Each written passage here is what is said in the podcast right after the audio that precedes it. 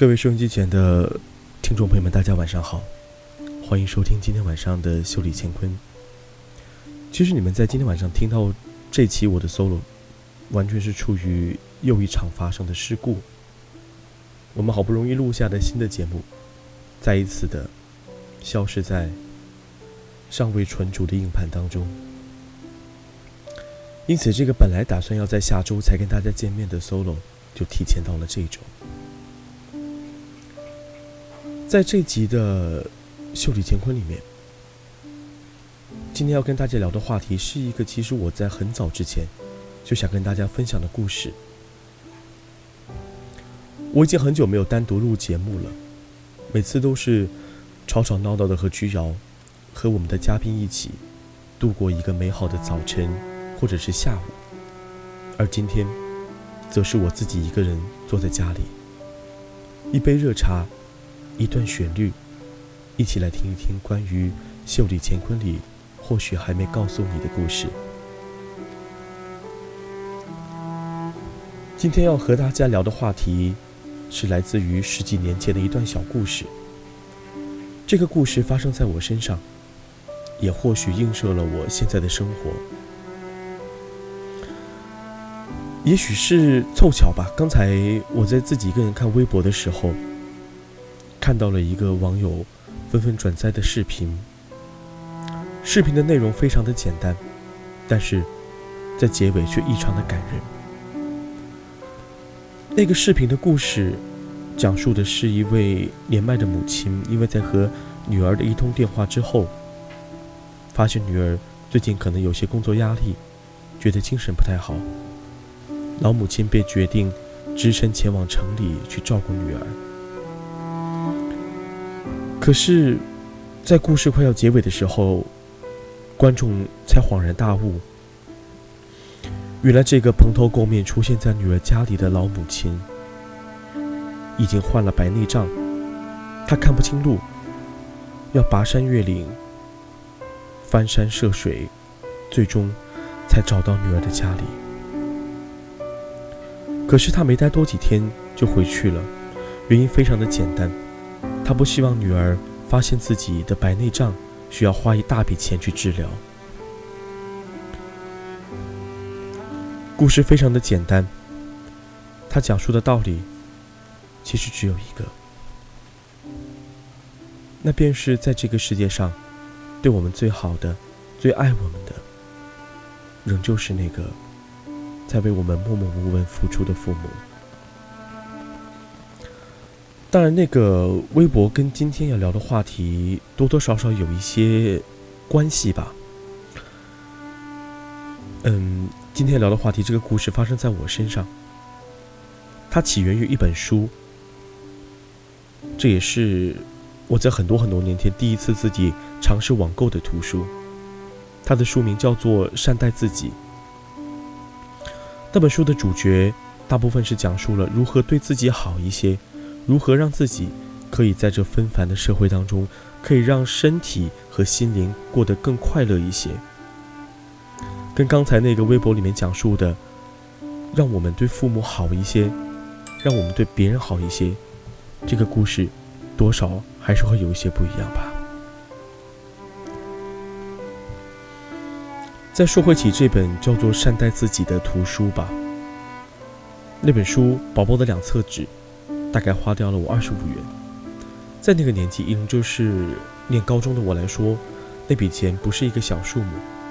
而这本书寄到家里的时候，被爸爸发现了，他随手拿起来，翻了两页，便露出了不屑的表情。大约便是父亲的训话：如果你想要善待自己，好好读书，便是有机会在将来善待自己。这是父母的教诲。他们只是希望我能够在念书的时代里好好念书，而不是整日游手好闲，憧憬那些看不到的未来。而对于我来说，这本书的出现，却是打开了另一扇新奇的窗户。这本书其实不但告诉了我该怎么样对待自己好一些，它也告诉了我如何才能够通过对自己的好。能够达成对别人的好。当然，他也让我知道了自己当年十恶不赦的所谓的小资的生活，其实是一种莫名的铺张浪费。可是对于当时还在念高中的自己来说，有了一个能够取悦自己的方法，或许正是为那个不真实的未来，描绘了一段令人向往而又憧憬的康庄大道。以前念高中的时候。在晚上晚自习会听歌，那个时候听的还是磁带，听着范晓萱和后街男孩，甚至有的时候还会情不自禁、不自觉地哼唱出来，让同桌紧张地碰了碰我的手肘。而在念书晚自习的时候听耳机，在我们那个年纪，是一件让老师无法接受的事情。虽然在我们看来，其实。挺不能理解的。难道我不是只要不影响别人，就可以在自己的领域里做任何自己想做的事儿吗？那个时候，偷偷的上课听耳机，成了一种奢侈的享受。而这种享受，便是在一首一首的曲子响起的时候，在答不出的数学习题上画着图画，写着似懂非懂的歌词，感受着里面的悲欢离合、你情我爱的故事。其实说起善待自己这四个字，怎样的善待，才是真正的让自己变得愉悦呢？物质生活变得越来越丰富，每年的购物节好几次，除了囤货、凑单、满减等快递，似乎只有物质的丰富才能够让自己快乐起来。于是家里的杂物堆得越来的越多，同样的物品好几样，但仍旧觉得是一种。搜集的乐趣，我相信接下来我要讲的这个事情，应该不止我一个人是这样做。这件事便是收集名牌的购物纸袋。虽然说，可能知道这辈子他们不会再被利用到第二次，可是仍旧满心欢喜的把它们搜集起来，甚至大老远的从远方购物回到南宁的时候，还要奋力的把它们都塞进。明显就不宽裕的手提箱里，似乎他们的存在也是一种物质的证明，证明我曾经拥有过，曾经购买过。他们就像是一个个的安慰剂，证明着我自己的消费能力。可是真的是这样吗？从物质里获得的快乐是短暂的，就像我们来等快递小哥幸福的敲门的时候，我们拆开包裹时候的喜悦。和随后五分钟就可能被放弃在一旁的商品比起来，那个等候敲门的心情似乎要愉悦许多。于是我们变本加厉的买买买，大多数只是为了那一瞬间的快乐，也根本不在乎我们是否真的需要。好像只要买回来，他们便成为了我们的战利品，人生的战利品，就像收缴了敌人的武器一般。直到家里再也塞不下，他们最终变成了积累一般的存在。曾经有一年，我非常希望能够把这些东西都处理掉，好让原本就不宽裕的房间变得再宽敞一些。我整理了许许多多东西，比如说，像拆封了一次就再也没用过的加湿器，用过三次的早餐机，和早已忘记多少年前的移动硬盘。已经不再发出声音的 CD 机，功能重复的台灯，古老陈旧的彩色电视。我甚至不知道该如何处理它们，因为卖废品其实并不值钱，可是丢到垃圾场，不但距离远，它们的重量其实也挺惊人的，而且大多数的垃圾场其实没有分类，把这些旧的东西送给朋友好像也太没诚意了。于是这些东西便成为了家里无法消化的结石。日积月累，和每个月新增的东西混杂在一起，变得更加的无用与碍眼。这就是我们所谓的善待自己吗？收获的幸福感被满眼的垃圾所堆满，看不到窗明几净的明天，只有每天堆积在眼前的废物。而那些存放在柜子里和角落里的物品，和当年所谓的收藏品，也逐渐成为了吃灰的玩意儿。记得曾经看过一本书，那本书的书名叫做《小家越住越大》，里面的作者有句话是在形容我们平常所购买的物品的。他说：“其实物品不是用来收藏的，它们被创造出来，便是为了使用而生。我们要消费它们，而不是让它消费我们的心情与我们住的空间，成为阻碍我们前进的新兵与大石头。既然物质。”无法让善待自己变得轻松，那么感情呢？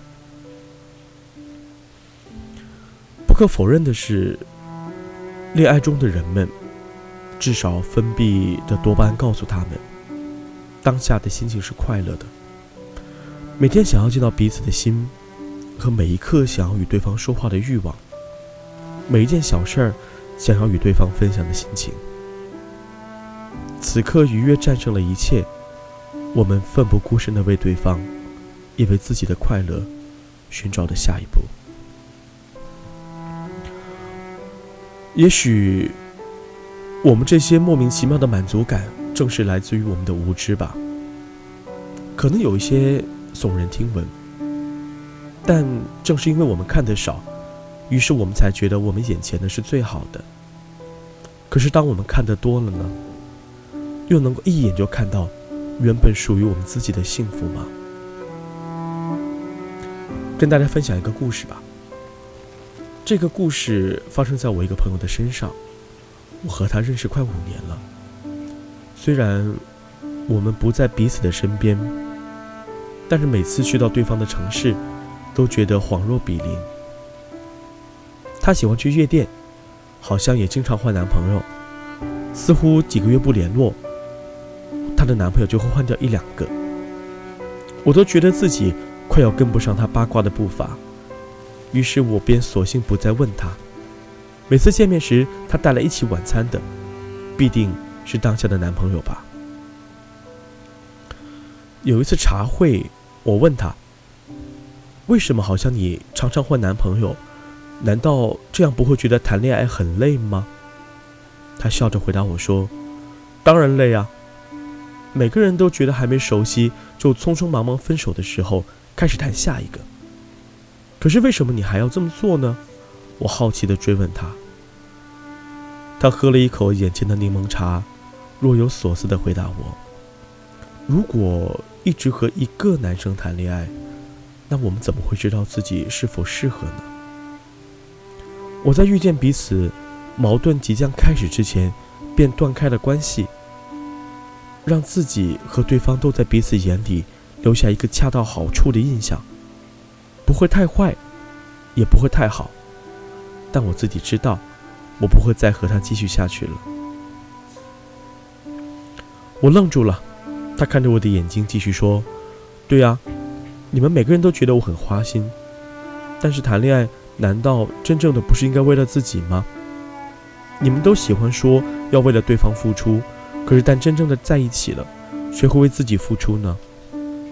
我们努力的把皮肤变好，努力修饰出整齐的胡子，发型十几台电吹风都吹不乱，在夜店里故作镇定，在床上使出十八般武艺，只是为了让对方觉得享受吗？才不是呢！我们应该是为了自己，才要变得更好。他是这样回答我的，的确是这样吧。他在夜店里游走，和不同的男生搭讪，与熟悉或者初次见面的人快速的亲吻、拥抱。大家看到他就像从屏幕上走下来的男神天才。他这么做是为了别人吗？或许并不是。他是为了自己的愉悦，为了自己能够吃到更好的肉体，和谈一场不知道什么时候会发生的恋爱。我曾经听过一段寓言，这个寓言说的便是一个人去询问大师，自己想要获得一段渴望的爱情需要怎么做。大师告诉他：“你沿着这条海岸，一路的寻找一块温热的石头。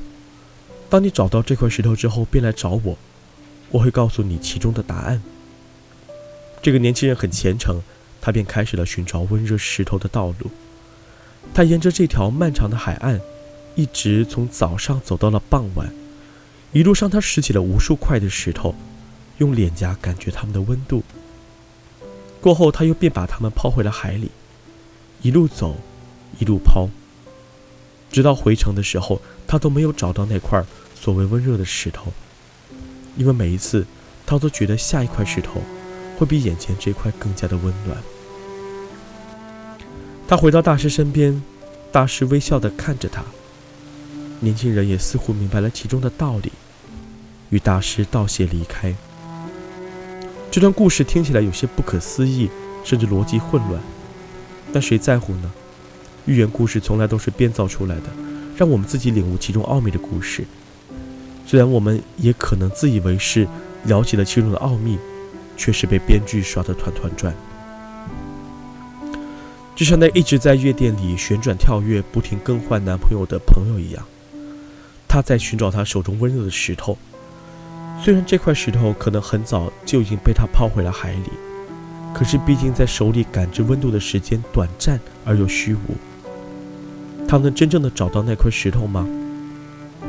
还是他会在沙滩上遇到另一块更好看的钻石，而忘记了寻找温热石头的事情呢？真的不知道。善待自己，我们从来都有很多方法。可是这些方法，我们在经意或者不经意的时候都尝试过，可能之后我们才会明白。比如你花光了所有的钱，买下了许多虚无的东西之后，你才觉得原来少才是多。精简的生活比繁复要来的更加的自在。我们要谈过很多很多次的恋爱，才知道，原来累了，能有人在家里准备一口热饭，一次热到心里的热水澡，才是寒冷冬天里最暖心的陪伴。这段关于我的 solo 和我用心煲制了大概三千多个字的鸡汤，其实非常非常的短。其实每次的 solo 都很短，因为毕竟对于你们来说。一个太坑长的故事和一段似乎了无生趣的节目，除了能够让自己的空余生活时间变得丰满起来，此外好像便没有别的用途了。所以我会尽量的把 solo 的时间控制在一个能够让你们舒服入睡的日子里。而且，如果真的没有稿子的我，还是非常难和你们一个人 solo 的时候即兴发挥，而那种。不即兴的感觉，对你们也是一种不负责任吧。其实秀里乾坤和你们的故事，应该永远都不会停下。尽管我们不停的跟大家说，我们的节目可能还有多少期，多少期就要结束了，还有多少多少期，这个节目就正式的告别了大家。可是其实只要你们需要我们，随时都可以在微博上找到我们的联系方式，因为毕竟现在网络这么发达。想要找不到一个人，其实才是一个困难的事情吧。而我们也渐渐习惯了这样和你们交流，在网上看看你们的故事，来帮你们解答问题，能够听听你们想对我们说的话，这也算是了却了我自己以前在电台做主播的时候这个没有过的经历。也希望我能够在未来的时间里，更多的帮助你们。能够成为你们同志生活里的知己和良伴。那今天的节目就是这样喽。希望下一次节目里还能再见到你们。